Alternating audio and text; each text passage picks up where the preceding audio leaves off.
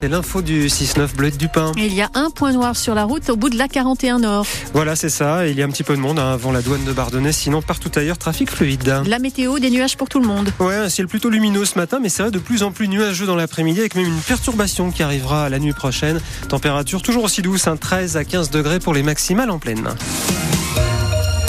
L'édition 2024 du Salon de l'agriculture à Paris aura un parfum de contraste. Ça commence samedi. D'un côté, la colère, les revendications des agriculteurs pour un meilleur revenu, moins de contraintes administratives. De l'autre, la fête qui se prépare, le plaisir des échanges à venir, des rencontres avec un public qui vient goûter les produits des régions et voir défiler les races Montbéliard, Abondance, Tarine, au GEG, des V à Vulmix, près de Bourg-Saint-Maurice. Deux vaches sont sélectionnées pour le concours général agricole de la race Tarine.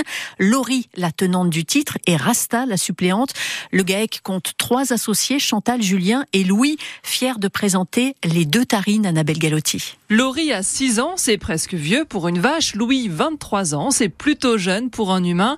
Et cela fait déjà plusieurs années qu'ils font équipe. Laurie, c'est une vache en cours de sixième lactation, donc elle a déjà fait plusieurs concours. Elle sait ce que c'est. Elle a pas mal de sagesse. Elle, elle est habituée. Affectueuse et tranquille, elle aura le droit à une tonte aujourd'hui avant de partir sur Paris.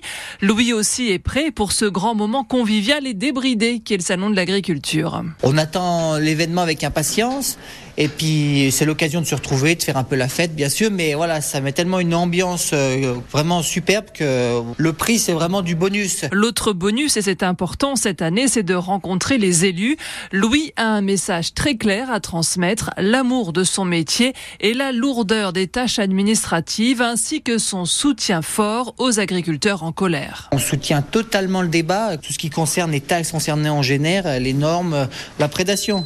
Après, voilà, on est protégé par notre AOP, on a un bon prix du lait, mais ça fait pas tout.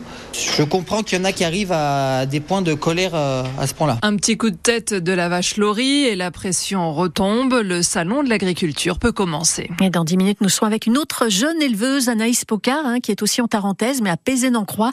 L'occasion de comprendre son quotidien, ce qu'il y a derrière ces normes, ces tâches administratives dont beaucoup se plaignent ces dernières semaines. Vous pourrez lui poser vos questions 0806 0010 10. Le Premier ministre doit annoncer ce matin de nouvelles mesures pour répondre aux, revendications du monde agricole. Ce sera à suivre en direct sur francebleu.fr à partir de 9h. Dans les Alpes, la cohabitation loup-troupeau est un sujet particulièrement sensible. Hier, le préfet de Rhône-Alpes a annoncé la revalorisation des indemnisations des pertes de troupeaux attaqués. Un agriculteur du Grand Bornand condamné hier par le tribunal d'Annecy. À 10 000 euros d'amende avec sursis pour avoir déversé du lisier devant les locaux de France Nature Environnement. C'était en mai 2022.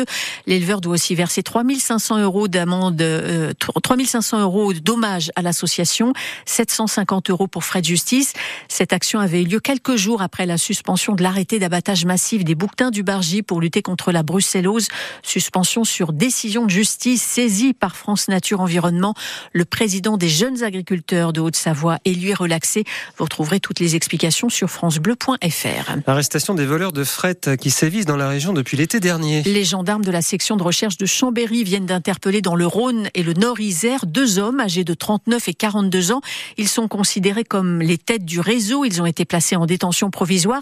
Ils ont en partie reconnu les vols des camions, des remorques depuis l'été dernier, évidemment des marchandises à l'intérieur. Tout ça pour un préjudice d'au moins 3 millions d'euros. Les vols se déroulaient sur des plateformes logistiques dans l'Ain, la Haute-Savoie, la Loire, l'Isère, le Rhône. Jonathan Landais, tout a commencé en Haute-Savoie. Oui, en août dernier, un premier camion est volé dans une entreprise de transport de Rumilly avec un gros préjudice, une centaine de milliers d'euros. Très vite, deux hommes sont localisés dans le Nord-Isère et le sud du Rhône. Au fil des mois, les vols vont s'accélérer, surtout à l'approche des fêtes de fin d'année. Des remorques entières de matériel sont volées ou détournées depuis des plateformes logistiques dans la région lyonnaise, l'Ain, l'Isère, la Loire, avec diverses marchandises, cartons de vin, vêtements, électroménagers. Au total, une vingtaine de camions ont ainsi été volés et plus de 250 palettes. Les deux principaux suspects, deux hommes de 38 et 42 ans, reconnaissent en partie les faits, mais d'autres personnes sont toujours recherchées, d'éventuels complices qui étaient chargés d'écouler la marchandise. Les enquêteurs parlent d'une petite équipe très organisée, sans doute moins d'une dizaine de personnes. Et les perquisitions dans cinq entrepôts de la région ont permis de retrouver aussi neuf tracteurs, 23 remorques de camions volés qui ont pu être rendus à leurs propriétaires. Les caravanes installées sur le parking du lycée Baudelaire d'Annecy ont été été évacué hier par la police. Les gens du voyage s'y étaient installés il y a deux semaines sans autorisation. Le département propriétaire du parking avait saisi la justice. Le convoi de caravane n'est pas allé très loin. Hein. Il s'est installé 8 kilomètres plus loin sur le parking de l'hypermarché Auchan dans la zone commerciale du Grand Épany. Vous n'avez réclamé la gloire ni les larmes. C'est le début du poème de Louis Aragon, écrit en hommage aux 23 résistants de l'affiche rouge fusillés par les nazis au Mont Valérien le 21 février 1944.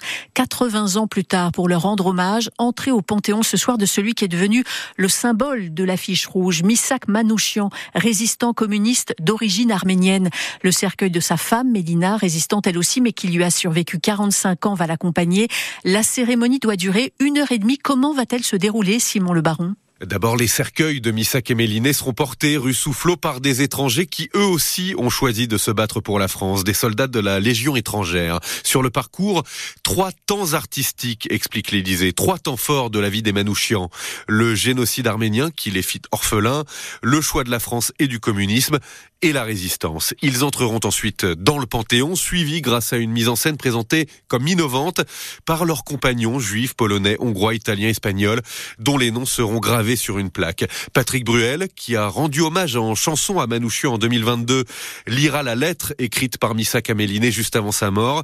Arthur Teboul du groupe Feu Chatterton interprétera l'affiche rouge, le poème d'Aragon inspiré de cette lettre et mis en musique par Léo Ferré. Ils étaient 23 quand les fusils Emmanuel Macron prononcera son discours, puis Missak et Méliné rejoindront le caveau numéro 13 en face de Joséphine Baker, qui elle non plus n'était pas née française. 23 étrangers. 23 noms de résistants compagnons de route de Missak Manouchian qui seront gravés à l'entrée du caveau où reposera le couple. La cérémonie est à vivre en direct euh, en vidéo sur francebleu.fr à partir de 18h.